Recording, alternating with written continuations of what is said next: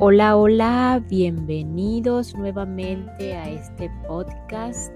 Por aquí esta servidora Carla Berríos para ayudarte a sanar y o curar y así también ayudarte a conectar con tu verdadero ser. Eh, días atrás, en los episodios anteriores, ha sido de inicio un poco de reflexión eh, tanto repetir que es el verdadero ser, que es sanar, que es curar, pero ¿por qué ella menciona tanto eso? ¿Por qué ella menciona la ayuda?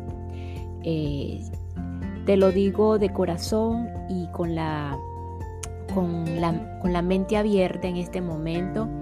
Si estás aquí en este momento escuchando estas palabras, es porque ya estás en ese camino ya estás en esa, en esa búsqueda de ir y de caminar hacia tu verdadero ser.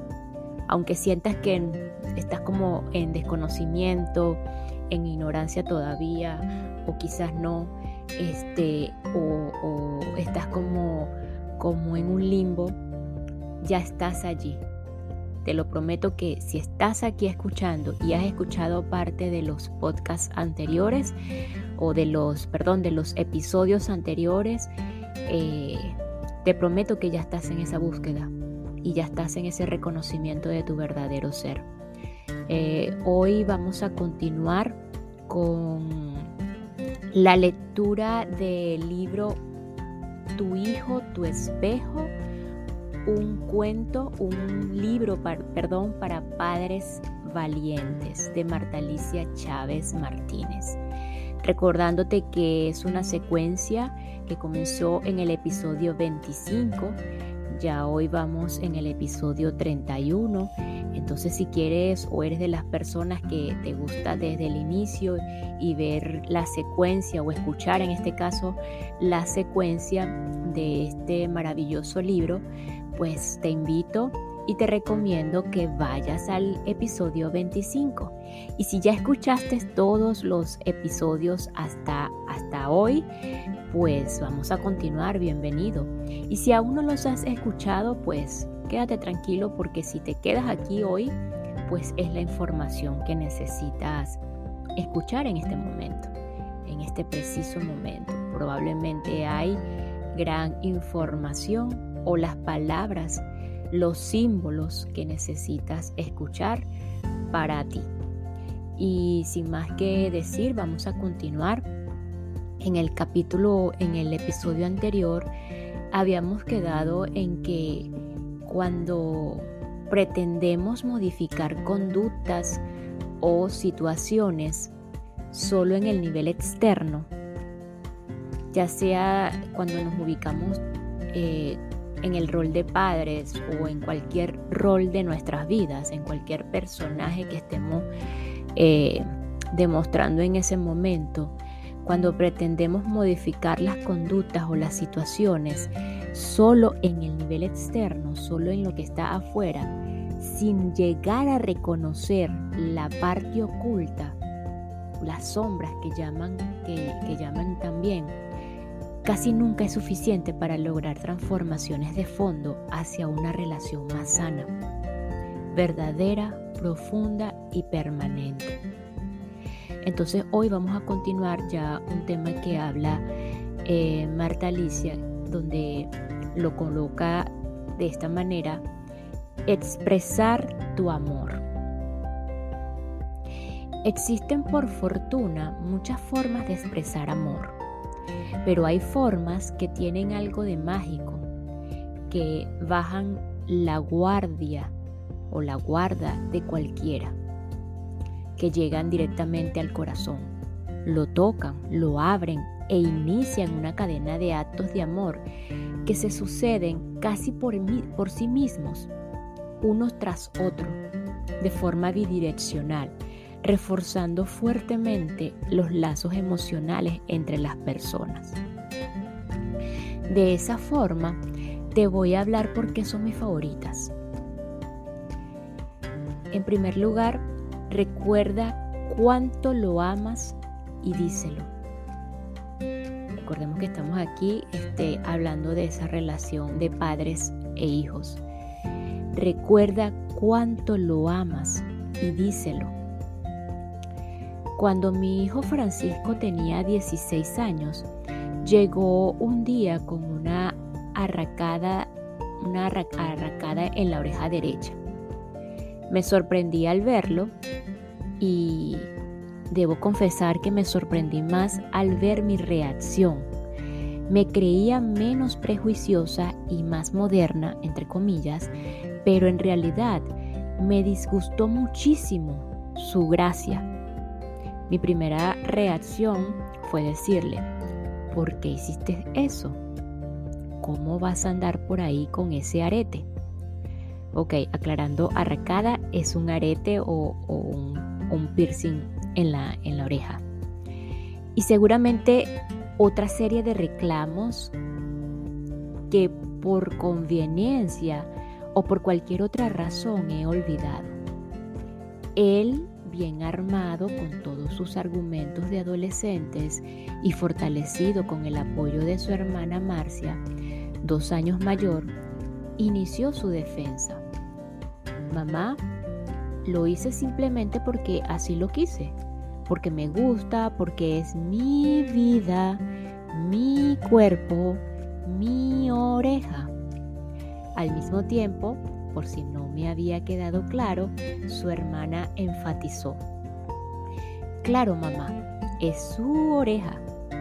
Y dicho esto, se dieron la media vuelta y se fueron dejándome con la segunda parte de mi sermón en la punta de la lengua.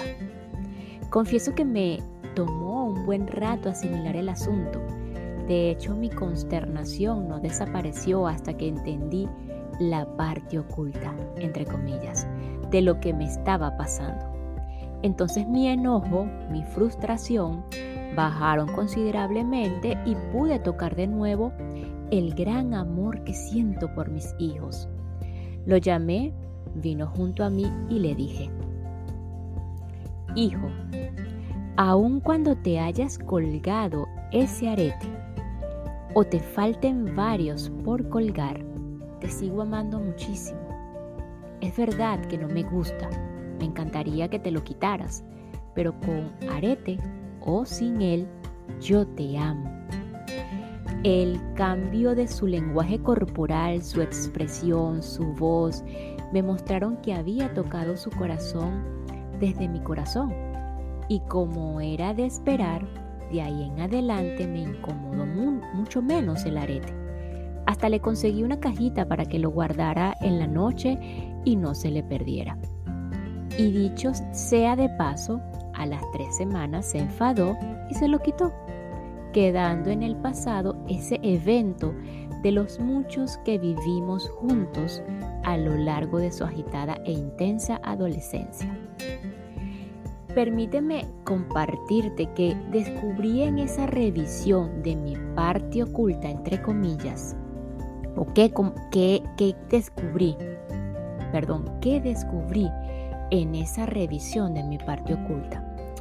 Me preguntaba por qué algo que no era trascendente me importaba tanto. Mi concepto de trascendente en este contexto es todo aquello que daña a uno mismo, daña a otros o tiene repercusiones importantes dentro de uno. 5 o 10 años, es decir, que afecta negativamente la vida presente y futura. Desde este punto de vista, el asunto del arete no era trascendente, entonces, ¿por qué me molestó tanto? Descubrí que según mis propios prejuicios y paradigmas, un muchacho con un arete era algo muy desagradable. Por lo tanto, me daba vergüenza que mi hijo trajera un arete. Me daba vergüenza con mis pacientes, con mis alumnos, con mis amigos y temía las críticas de mi conservadora familia cuando lo vieran. Me importaba mi imagen, me aplastaban el pecho, mis prejuicios. Me asustaba el momento de oír los comentarios punzantes en tono de broma de mi familia. Pero ¿qué culpa tenía mi hijo de que yo estuviera tan atorada en el qué dirán? Y que tuviera paradigmas tan estrechos para evaluar y lo peor del caso, tal vez eh, ni siquiera iba a sobrevivir todo aquel aludido de críticas que se suponía. Demasiadas veces he comprobado cómo la mayoría de las cosas que suponemos que van a ocurrir en realidad no ocurren, pero fue necesario hacer toda una revisión honesta para descubrir esto. Descubrí que estaba sacrificando el amor a mi hijo a cambio de quedar bien. Descubrí que efectivamente, tal como él me lo dijo, estaba en su derecho de hacerlo, pues a nadie afectaba. Descubrí que en ese momento de mi vida estaba más llena de prejuicios y necesidad de aprobación de lo que había creído. Benditos maestros son los hijos. Benditos maestros son los hijos. Cada vez que tú acompañas un reclamo o un regaño con la confirmación de tu amor, estás verdaderamente formando a tu hijo.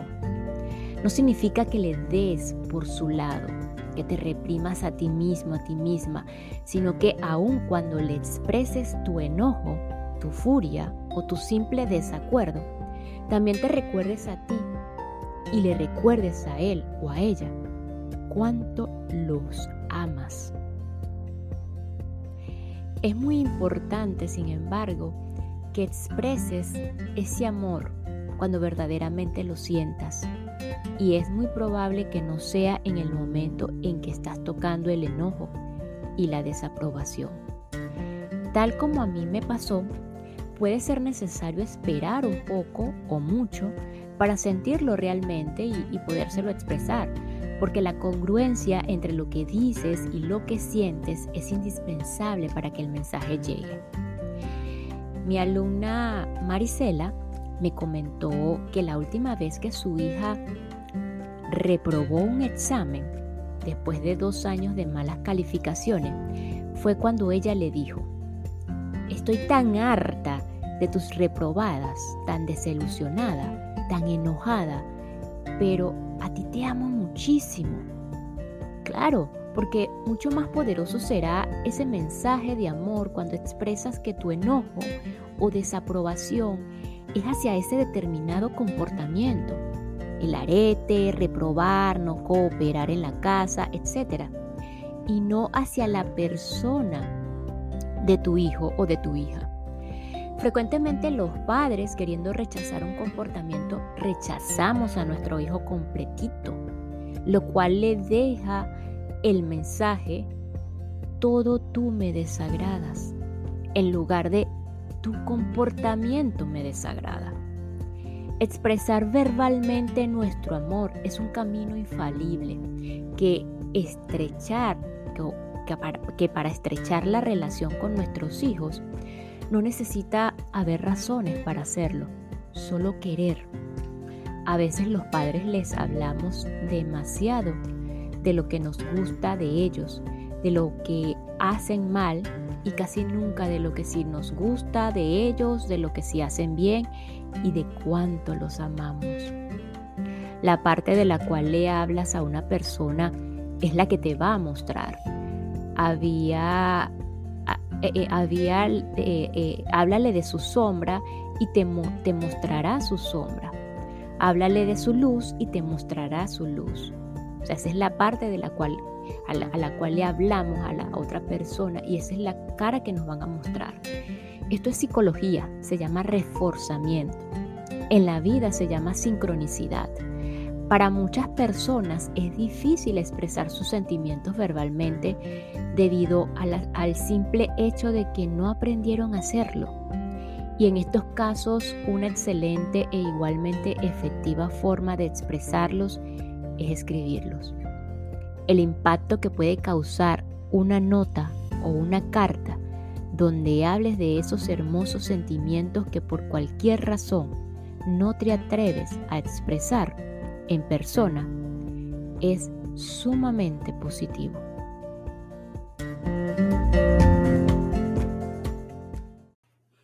Y esta pequeña pausa es para enviar un saludo de agradecimiento a todas las personas que me escuchan desde España, específicamente desde Andalucía, Madrid, Cataluña, Islas eh, Baleares en el Mediterráneo, Islas Canarias, Castilla y León, Aragón, Castilla-La Mancha, Valencia y el País Vasco. A toda esa comunidad autónoma de España, muchísimas gracias España. Olé, olé, olé.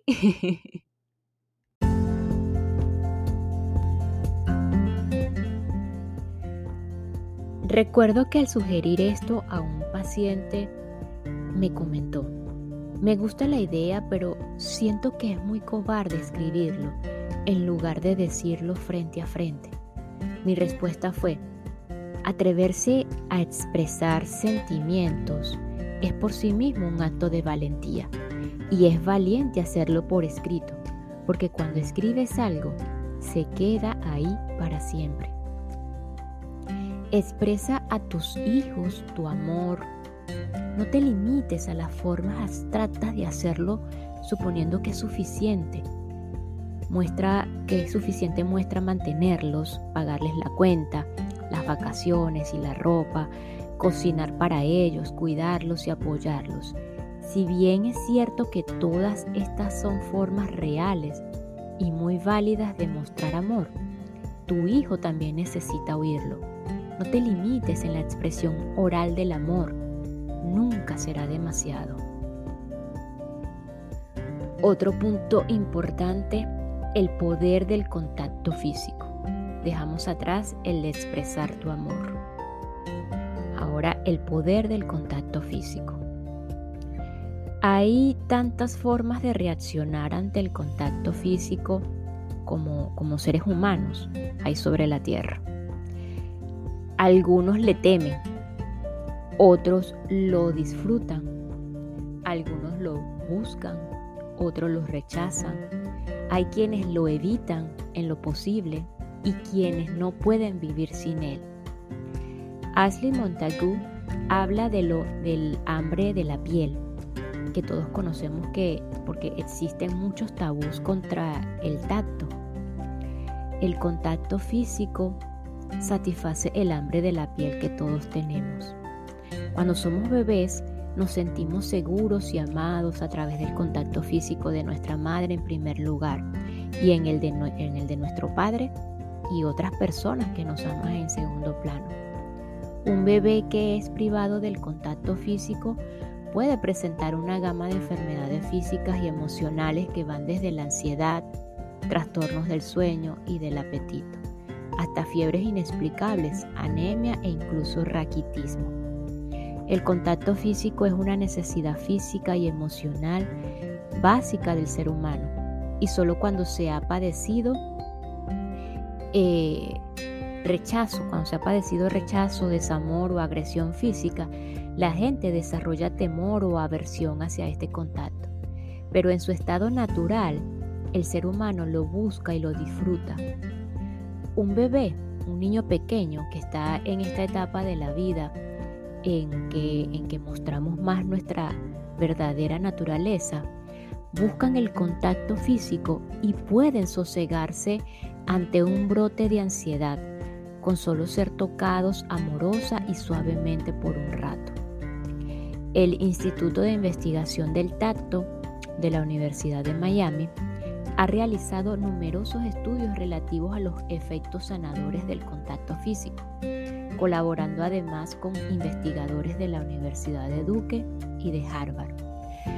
Han encontrado, por ejemplo, la reducción de ataques de apnea, muerte de cuna también llamada, y un aumento de peso del 47% más a prisa en bebé prematuros que son tocados suave y amorosamente todos los días, así como el desarrollo de mejores reflejos mayor resistencia a las enfermedades y estados de ánimo más tranquilos en, en bebés normales que son acariciados.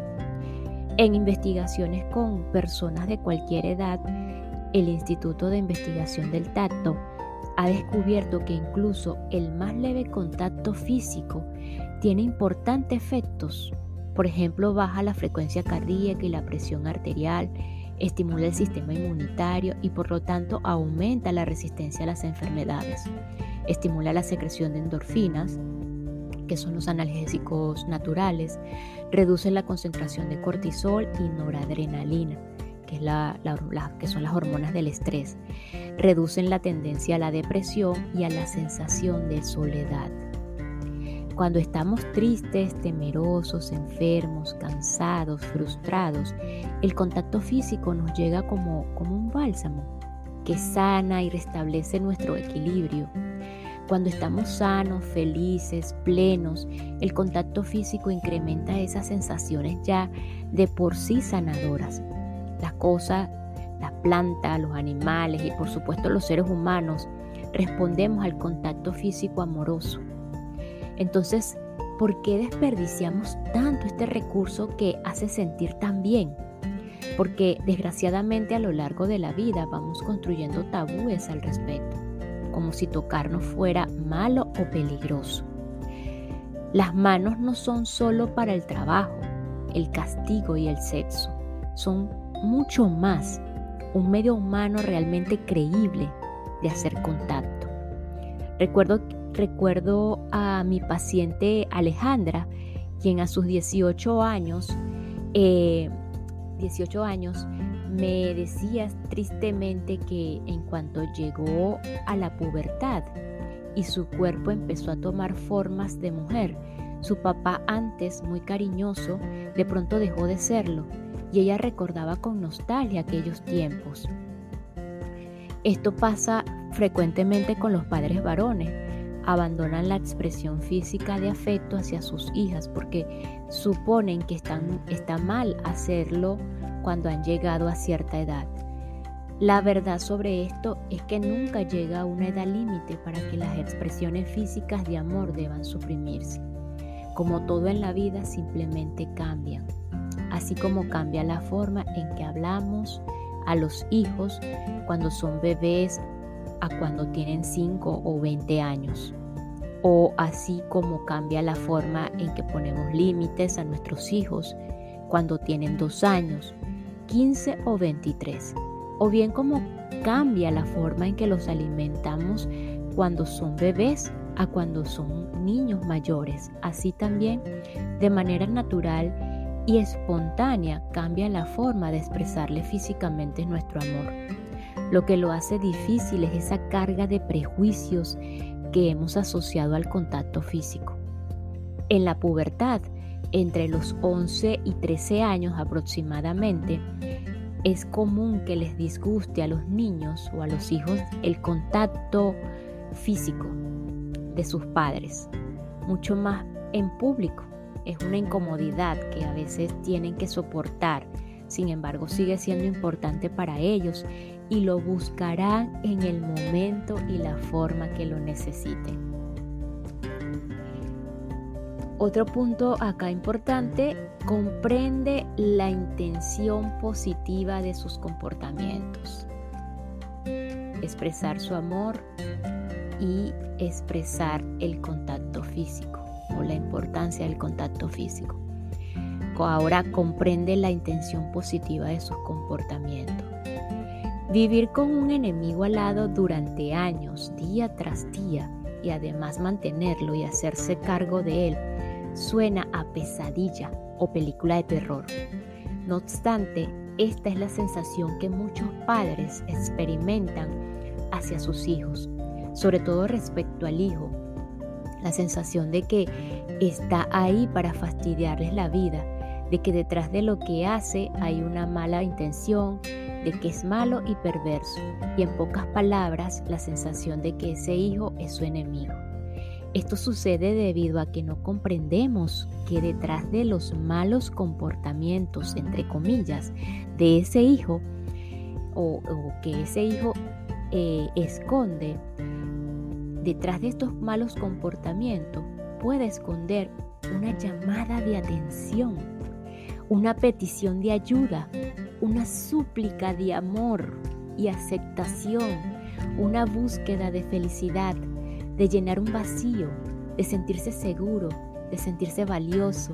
Y ese comportamiento es la única forma que ha encontrado para conseguirlo. Quiero recordarte que no se trata de que, un, de que un día tu hijo se sentó a pensar cómo podría portarse mal, entre comillas, para lograr justamente todas esas cosas positivas. Esto sucede a nivel inconsciente, sin planearlo, como un mecanismo para compensar una carencia o protegerse del sufrimiento. Y aun cuando hay hijos que inconscientemente o conscientemente se portan mal para agredir, desquitarse o llamar la atención, no es porque sean malos, sino porque eso les ha funcionado. Pero ir por la vida sintiendo que tus hijos tienen malas intenciones hacia ti, solo te lleva a percibirlos como adversarios y te dificulta establecer las relaciones sanas y amorosas con ellos. Así pues, los comportamientos de los hijos, no importa cuán malos, entre comillas, sean, tienen en el fondo una intención positiva y comprender esta verdad te abre a la posibilidad de ayudar a tu hijo a buscar formas más sanas de conseguir lo que intenta lograr a través de su mal comportamiento, entre comillas. Veamos un ejemplo que nos aclare esto. Fumas como chacuaco, como chacuaco, recriminaba em, Héctor a Luis. Ah, fumas como chacuaco, recriminaba Héctor a Luis, su hijo adolescente. Acto seguido, desplegaba una larga y muy bien documentada explicación sobre los daños asociados al cigarro lo cual resultaba muy interesante para cualquiera excepto para Luis, que la había escuchado casi todos los días durante meses y en diferentes tonos, desde un sereno, cálido y suave hasta un enérgico y agresivo. Estoy seguro que lo hace más por molestarme que porque en realidad le guste, decía Héctor, con una mezcla de rabia e impotencia. Y en parte tenía razón, ya que la afición de Luis por el tabaco desaparecía misteriosamente cuando su papá salía de viaje, periodo durante el cual no le daban ganas de fumar. Y aquí entre nos me confesó un día, ni me gusta tanto, entre comillas. Era esa una afición muy selectiva que por supuesto tenía en parte la intención de molestar, pero ¿qué más había detrás?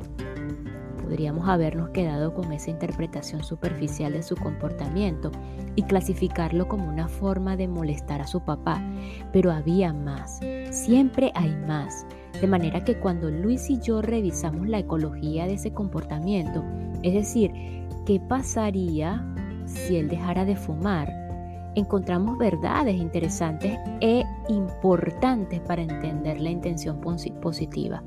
Siempre la hay, de su mal comportamiento, entre comillas.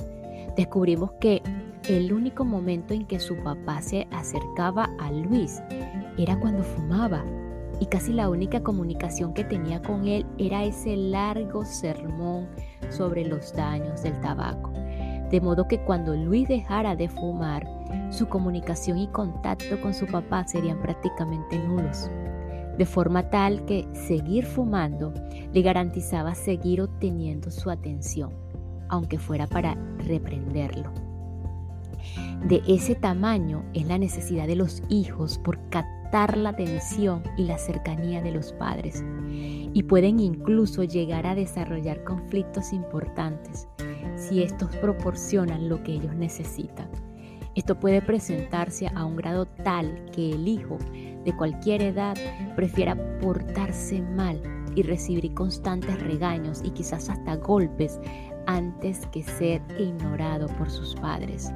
Si los únicos momentos en que hablas con tus hijos o te acercas a ellos es cuando tienes algo para reprochar, llamar la atención, regañar o reclamar, no te extrañe que se porten mal, ya que es la única forma que conocen para que te acerques a ellos pero puedes probar un nuevo camino. puedes acercárteles en cualquier otro momento para que ya no necesiten de ese comportamiento que te atrae a ellos como un imán.